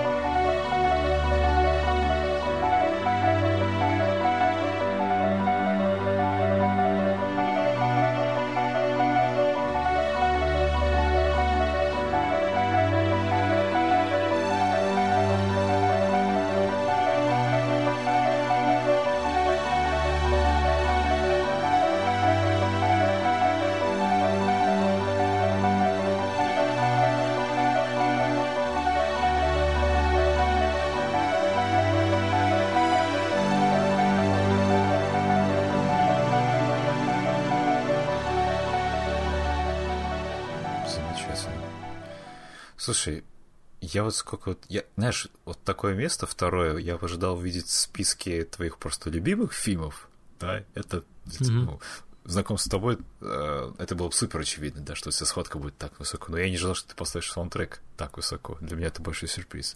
И, честно говоря, я не знаю, что у тебя будет за первое место для меня, потому что это такое же, знаешь, кульминация для меня лично, потому что все те моменты, mm-hmm. которые, я думаю, ты поставишь на первое место, они уже были там, ниже. Поэтому будет интересно. Но... Ты думал, там драйв будет, наверное, ну, да? Или ну, да, неважно. Там... Ну, в общем, ну интересно, да. А но у меня на втором месте «Бегущий по лезвию». Да. И я сейчас угу. буду просто дополнять все твои слова, которые ты сказал. И... Я думаю, почему он так молчал всю дорогу, да. что я говорю про бегущего по лезвию? Неужели, неужели мы вообще насрать на этот саундтрек? Я не могу в это поверить. Да, потому что я считаю, что «Как наравне с тобой» — это один из самых э, знаковых саундтреков, в принципе, в истории кинематографа, и один из самых знаковых фильмов, в принципе, тоже в истории кинематографа, лично для меня, потому что это один из самых э, потрясающих в плане передачи какой-то создания даже атмосферы. Она абсолютно уникальна. И э, понятное дело, что точнее сиквел, он Венев там даже, наверное, и не пытался передать ту атмосферу, которая воцарилась в Blade Runner, Вернее, как бы пытался, но понимал, что это просто непосильная задача, он просто пошел так по своему по своему плану, по своему видению. Потому что этот фильм, он уникален еще для самого, в принципе, Ридли Скотта, для его творчества. То, что он делал до и то, что он делал после. Этот фильм уникален в музыкальной составляющей. Потому что то, что сделал Вангелис, это просто неописуемо. И что интересно, с его саундтреком постигла та же судьба, да, как мы с тобой обозначили, та же самая судьба, что и у фильма, потому что как фильм был кучу всяких версий, всяких эдитов бесконечных, которых можно было потом запутаться в какой-то момент. То же самое с саундтреком. Я когда услышал те вещи, которые я просто не мог исполнить в фильме, я вообще испытывал странное ощущение. Так, а, слушаешь, это было в фильме или нет?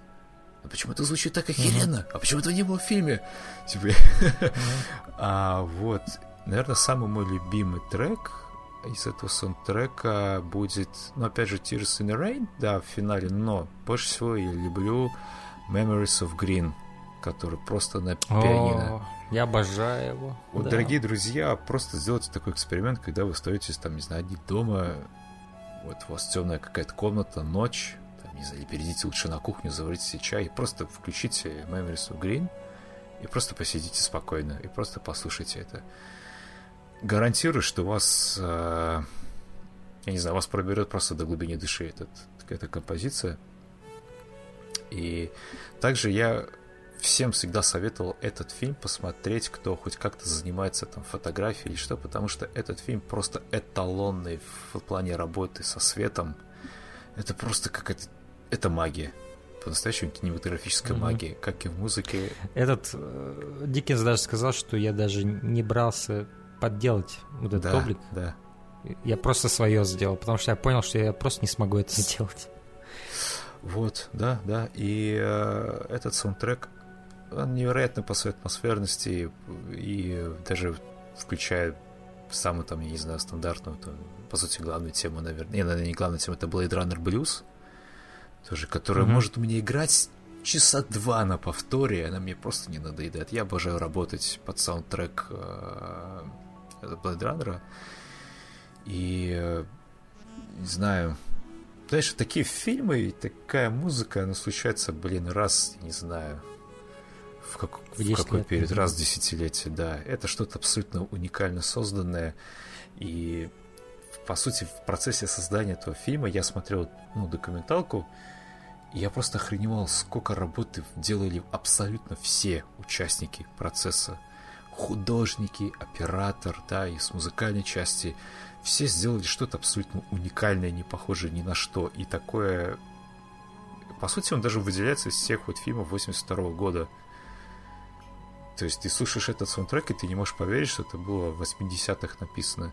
Да, ты, конечно, вот ты сказал, что многие эти вещи, которые вот старые саундтреки, синтезаторы, они умилительны сейчас уже, да, ну, потому что время прошло и тому подобное. Но mm-hmm. все же там есть какой-то шарм. Ну, в этих старых синтезаторах, но то, что сделал Вангелис, оно просто не поддается никакому описанию, поэтому я не буду пытаться тут что-то еще дополнить и твои слова, ты и так все прекрасно объяснил. Всем, кто не слушал, и всем, кто, я не знаю, если такие люди, кто не смотрел Blade Runner, вам надо обязательно это сделать и послушать саундтреки. Я уверен, что вы влюбитесь в эти замечательные композиции. Поэтому второе место — горячо любимый саундтрек. Да,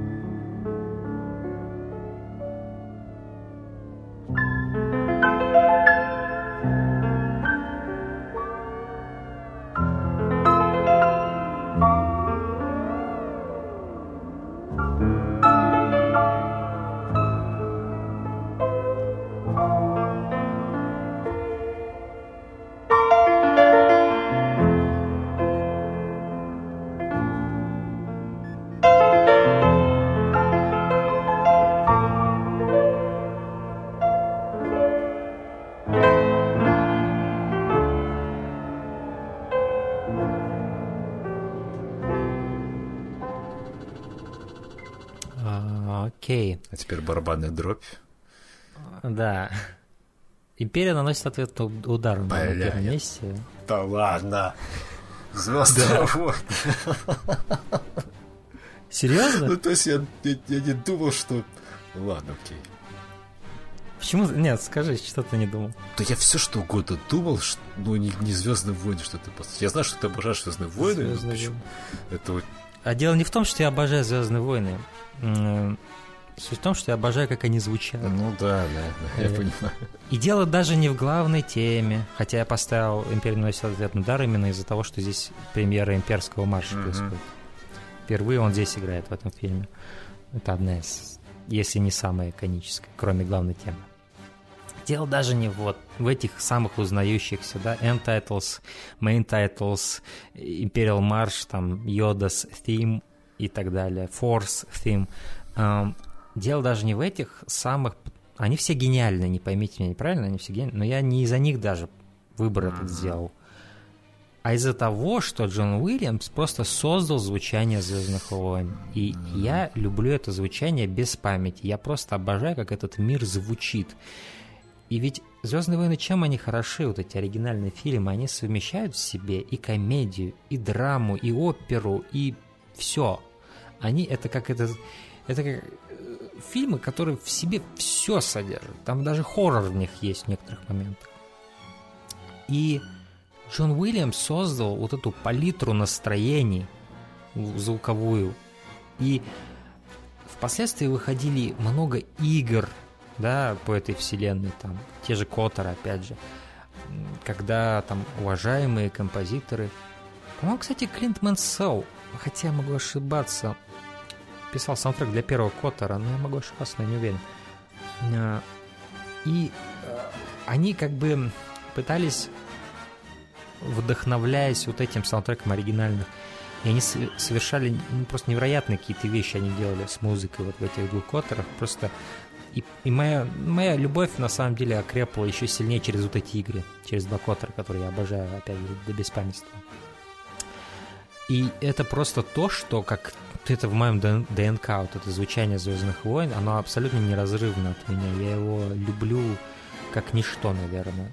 И эта музыка, это как и в случае с Blade Runner, это музыка, которая заставляет тебя просто любить этот мир и поверить в этот мир, несмотря на то, что он, очевидно, фикционный, но она заставляет тебя поверить, что такое могло быть. Это из-за музыки во многом, очень во многом. Конечно же, там, да, круто, что в оригинальной трилогии они делали эти пропы, все вручную делалось, все физически, все оно такое еще такое специально сделанное, запыленное, там весь мир такой поношенный, поюзанный, и ты веришь в него из-за визуальной, конечно же, составляющей, из-за того, что как актеры играют очень не, не театрально, а так просто очень играют, и поэтому ты во все это веришь в том числе. Но эта музыка, она создала этот богатый культурный фон, богатый культурный слой, который э, просто вот они заходят в эту контину, в этот бар, и тан тан тан тан тан тан тан веселый вот этот вот э, джазец от инопланетян ты слышишь, и ты сразу веришь в это место. И, и когда вот эти эпичные моменты происходят между Люком и Дартом Вейдером, ты просто на, ты на вершине какого-то пафоса находишься, ну ты опять же во все это веришь и сопереживаешь из-за музыки Уильямса, когда просто какая-то комедийная сценка происходит. И один из тех моментов, который меня опять же до слез пробирает, это тема, на самом деле, да, тема, тема силы. Которая играет, когда Йода умирает.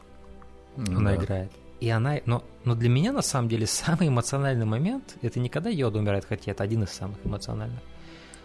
Но для меня самый эмоциональный момент это момент, который доносит это, потому что момент с Йодой это такой прямой момент драмы, да? Ты сопереживаешь этому существу, которое у тебя на глазах исчезает, uh-huh, как uh-huh. под ним одеяло, да, просто обваливается. Супер, во-первых, умиляет, во-вторых, тебе дико грустно. Но еще больше эффект на меня оказывает момент, который делает примерно то же самое, но косвенно, не прямо. Это момент в третьем, точнее в шестом эпизоде, когда а, получается Ситрипио сидит на стуле, на троне, помнишь, когда их эвоки окружают, и типа эвоки mm-hmm. что-то это буянят, бунтуют, и они, короче, это, ну, хотят то ли там сжечь уже этого на костре, значит, э, э, Хана Соло, он уже там подвешен как этот деликатес для них и все такое. И там есть момент, когда надо было напугать явоков, чтобы они остепенились немножко, успокоились. И есть этот абсолютно блестящий момент, такой интересный по своей энергетике, когда Люк просто вот так поднимает чуть руку и поднимает воздух вместе с этим троном Ситрипио. И он начинает парить в воздухе. Причем Ситрипио вообще не понимает, что происходит. Mm-hmm. То есть он what the fuck сидит на этом троне и начинает вот эта музыка играть тема силы в этот момент, когда Ситрипио летит. И все выки такие, о-о-о, что такое? Uh-huh, uh-huh. И вот эта музыка, и она тебя мысленно отсылает к Йоде, и вот в этот момент вот он меня бьет. Я, я почти, кажется, расплачу на нем. Хотя он как бы, ну, не кажется, что в сцене ничего такого, ну, грустного-то и не происходит, да? Люк просто использует свой трюк, чтобы они поверили, что это божество, да, C-3PO? Чтобы они поверили, что это какое-то могущественное существо, которого надо бояться. И, соответственно, через C-3PO они смогут добиться того, чего им надо, да? То есть это такой просто джедайский трюк, который он делает, чтобы эвоков на свою сторону привлечь за счет божественности, в кавычках, C-3PO. Но вот с этой темы силы это оказывает на меня какой-то колоссальный эффект. И, и конечно, ну, я ставлю, конечно, на первое место «Империя наносит ответный удар» из-за того, что «Имперский марш», но на самом деле я ставлю всю трилогию на первое место. Вот все, что касается космических битв, великолепно да, музыкально. Саундтрек, в принципе, он, в принципе, эталонный в жанре, как, в жанре какое-то приключение. Но это самый иконический. То есть я не думаю, да. что можно поспорить, что главная тема Звездных войн, что что-то есть более эконическое. Вот что-то есть более безупречное. Я не знаю, что... Я с тобой согласен. Что возможно. Но дело-то в том, что я ставлю не из-за этой иконичности, я ставлю из-за своих личных взаимоотношений угу, угу. с музыкой. Но самый... Блин, для... попыт... угу. самый... Говори, говори. самый для меня мощный момент всех саундтреков, хотя, возможно, мне стоило «Возвращение джедая» на самом деле поставить сюда, потому что второй мой будет пример, который меня до слез доводит, это момент, который звучит совершенно не как «Звездные войны». Это когда Люк в последний раз дерется с Дартом Вейдером на мечах.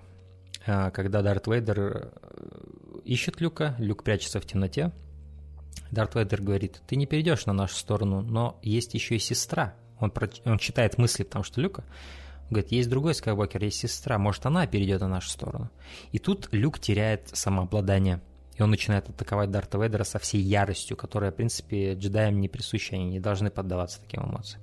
Но он не может уже с собой совладать, потому что он так переживает за Лею, и он начинает атаковать своего отца, Дарта Вейдера, со всей брутальностью. Там уже нет никакой хореографии вообще, там от нее ничего не остается. Там есть просто этот брутальный акт. Это все равно, что ты бы мог смотреть, как один пещерный человек другого дубиной бьет, да? А тот еле отмахивается. Есть и, и, и, и вот этот вот есть проезжающий кадр, вот этот вот камеры, как вот он от справа налево его атакует, тот отходит, и начинается просто такая музыка, и начинается такой какой-то хор, короче. Такой хор, знаешь, такой... И он это даже не какая-то там, типа, аранжировка темы Звездных войн, типа, да, а это просто что-то совершенно другое, чего ты совершенно не мог ожидать в Звездных войнах. И просто он просто, знаешь, и, и это такой создается контекст универсальный, что все отлетает, вся иконография отлетает этих Звездных войн, и просто есть история сына и отца, короче, перед тобой. И не важно, что у них световой меч или что у них там в руках, есть просто вот эта трагедия отца и сына, короче. И вот это вот хор, он тебя относит чуть ли не в каменные какие-то, вообще в каменный век куда-то. Такой типа древность этих взаимоотношений отца и сына начинается, короче. У тебя на глазах разворачивается.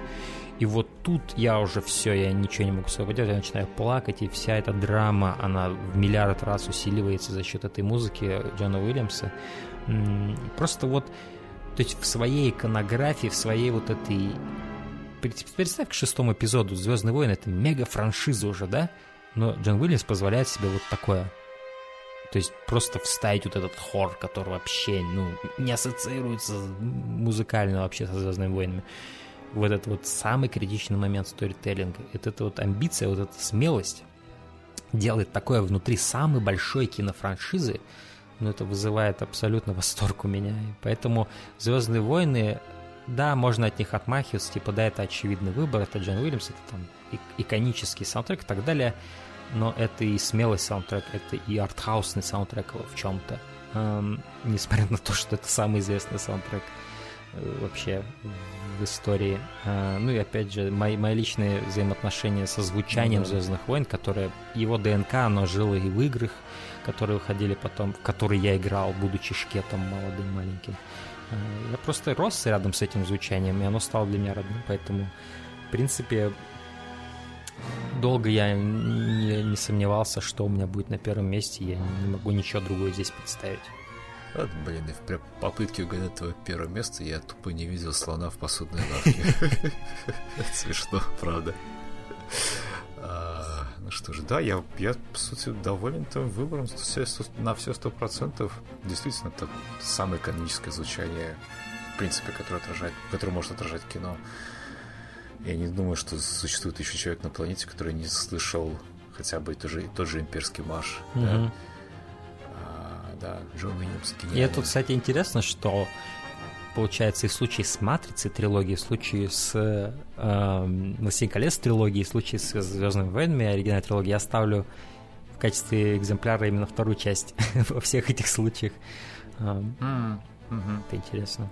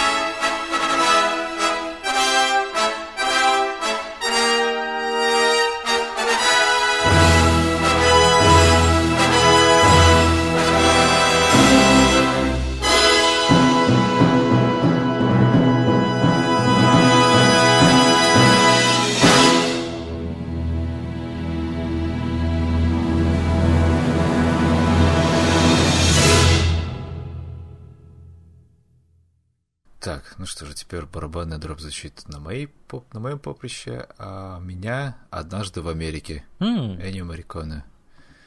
Отлично.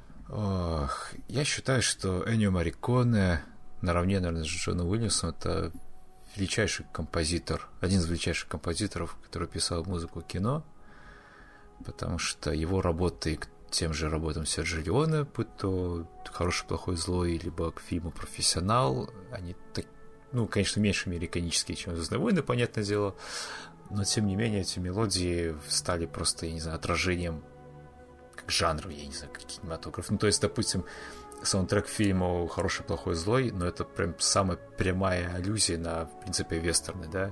То есть, как только ты слышишь все эти там а ту ту ту сразу это, типа, окей, фильм жанра вестерн.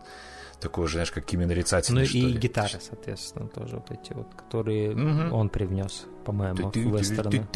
Вот эти электронные даже гитары, вот эти вот эти, которые ты в Red Dead Redemption постоянно слышишь, там в разных моментах, вот эти, просто вот эти вот грубые гитары, вот эти электронные. Да.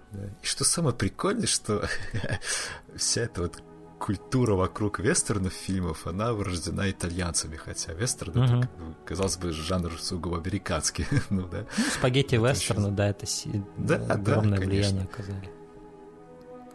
А, вот, и, собственно, Эннио Морриконе приступил к работе, к финальному фильму, последнему, к сожалению, Серджо Леоне, Вообще, я читал, что они были одноклассниками, и Серджо Леоне сначала не нравилась музыка, которую пишет э, э Эннио Морриконе. В какой-то момент... Да. Они в одном классе учились? По-моему, да, я такое слышал. Я не знаю, сколько это правда, Охрен... но я такое ну, слышал. Это охренеть, если это правда. Вот, но Каковы потом как-то они сговорились и вот начали делать, и Энни Мариконе начал писать музыку для его фильмов, да, и а, в процессе создания фильма, точнее его разработки как концепта, он пришел, Серджио Леоне пришел к Энни рассказал, что он хочет слышать, и саундтрек уже был создан. И этот саундтрек звучал во время съемок фильма.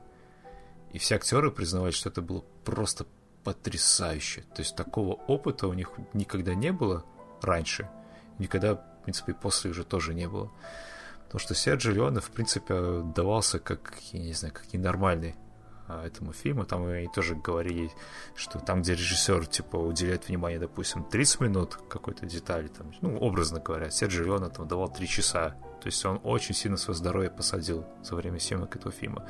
Да и, по сути, тут посмотреть на его хронометраж, он идет там аж 4 часа, да?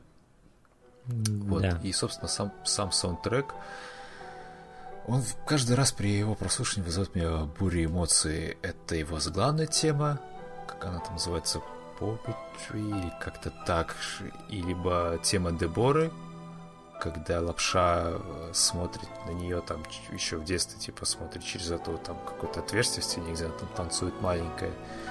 Она настолько эмоциональна, настолько потрясающе проникать вовнутрь.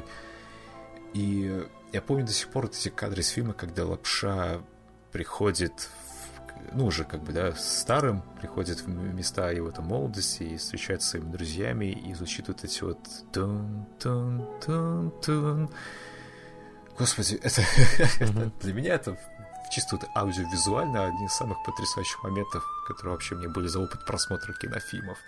Я обожаю этот саундтрек, а, и он очень многообразный по своему настроению, потому что там есть абсолютно какие-то достаточно как будто бы комедийные моменты, такие немного джазовые. Есть вот это знаменитое на флейте, это и есть сюда, опять же, говорю, тема Деборы, которая просто пропитана каким-то трагизмом, как и сам фильм. Это как будто, знаешь, фильм о, я не знаю, как можно сказать в двух словах, о чем фильм? То есть какой-то ну, трагедии, взросление знаю, в да? том плане, что ты выбрал какую-то неправильную дорогу, когда ты, да, был молодым, и твое сожаление о том, что ты это сделал в памяти, точнее, когда ты уже в возрасте человек, да, типа ты возвращаешься, а правильно я поступал тогда вот, молодым? И э, ну, потрясающий... фильм «Раскаяние», типа. Да, да, потрясающий актерский состав Роберт Де Ниро, Джеймс Вудс, э, да, и знаешь что? Вот почему, собственно, Энни Барриконе не был даже номинирован на Оскар? А, кстати говоря, вообще производственная судьба этого фильма схожа с производственной судьбой Бладраннера, потому что он был очень сильно порезан продюсерской волей, очень сильно, по сути, уничтожен, потому что фильм шел в кинотеатрах в Америке в хронологическом порядке. Mm-hmm. То есть это, это абсолютная катастрофа первоначальному замыслу.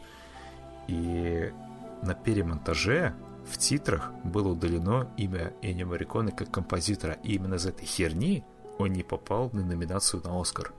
Вот Ты понимаешь, вся эта техническая задро... задроченность, вот это, она просто вызывает как... отвращение полное у меня. Какой же нахер это бред вообще? Потому что один из самых величайших саундтреков, и он даже не достался номинации. И что удивительно, в Европе, допустим, в Каннском кинофестивале фильм шел как по задумано.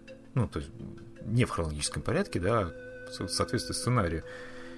И в прессе получилась такая очень забавная история, что на Западе, то есть в Америке, пишут, это один из худших фильмов года, uh-huh. как раз таки в Европе пишут один из лучших. Uh-huh. Типа, там даже такие заголовки были, что режиссеры, типа, можете уезжать, Серджио Леоне привез однажды в Америке. Uh-huh. До такого даже доходил. Ну и это, Поэтому... соответственно, один из примеров, что монтаж это король.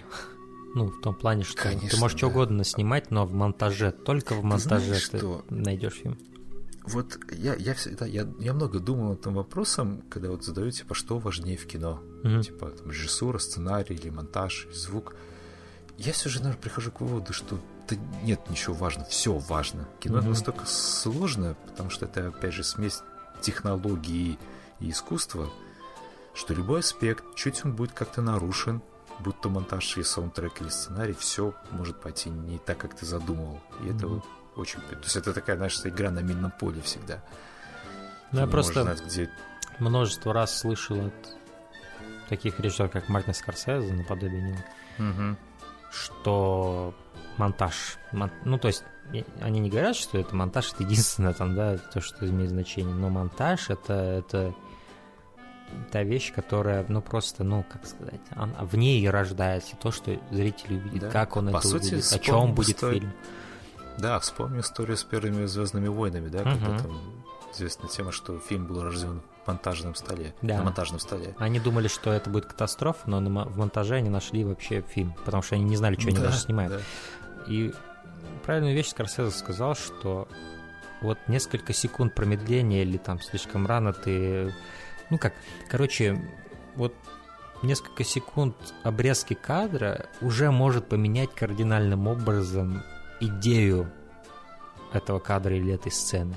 Просто время, mm-hmm. в которое ты порезал, и, или даже с какого вот, вот между какими кадрами ты переключился. Все может поменяться в зависимости от того, как, как ты да. эти кадры поставишь, какой последовательности. По сути, наруш, нарушается ритм, и да, действительно, это как, знаешь, ты поешь песню и ложаешь там, не знаю, на гитаре что-то такое, или ноты какую-то не вытягиваешь. И, а, Есть же вот этот эксперимент, что типа какого-то чувака сняли, типа, его реакцию на что-то, на что он реагирует, да, и начали потом uh-huh. подставлять разные предметы, да, и типа для каждой из них его реакция работает, но контекст этой реакции меняется, потому что ты видишь, на что он реагирует, и, соответственно, ты начинаешь а, считать это, его... Это этот эффект Кулешова, да, да, да, да, да, да. То есть по сути, ты дополняешь реальность того, что ты видишь, в соответствии mm-hmm. с контекстом, который ты понимаешь.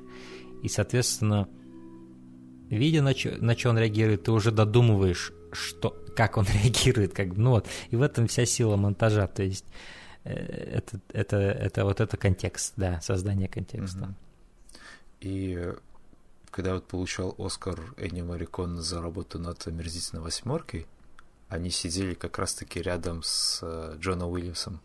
Рядом. Mm. И когда Энни Марикона поднимался, он так Джон Уильямс, еще, знаешь, так э, за руку взял, mm-hmm. типа его поддержал. Потому что он уже... Кстати, Энни Марикона, сколько ему уже лет -то? Я уже даже не знаю, ну прям за 90, по-моему, уже сегодня. А, да, поэтому это мое первое место.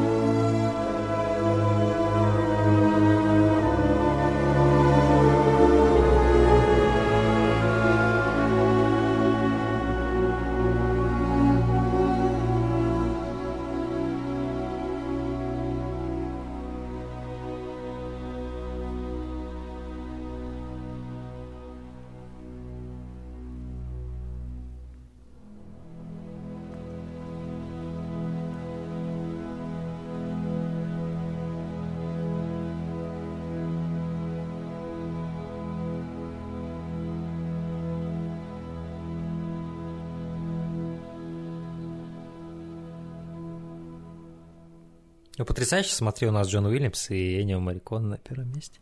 Кстати, да, да. Как-то так мы пришли к этому. Угу. Вот. Такие у нас выдались саундтреки. Я очень рад, что мы, в принципе, поговорили о музыке кино. У нас получился достаточно объемный подкаст. А, ну, в принципе, не мудрено о таком-то говорить коротко. Не представляется, в принципе, возможно, хотя мы пытались, да? Угу. Тем не менее. Вот. Что еще остается добавить? А, да, не забывайте про важность музыки, обращайте внимание на музыку в кино. И да, секция комментариев существует как раз для того, чтобы вы поделились своими любимыми саундтреками mm-hmm. э, из каких-то там своих любимых фильмов.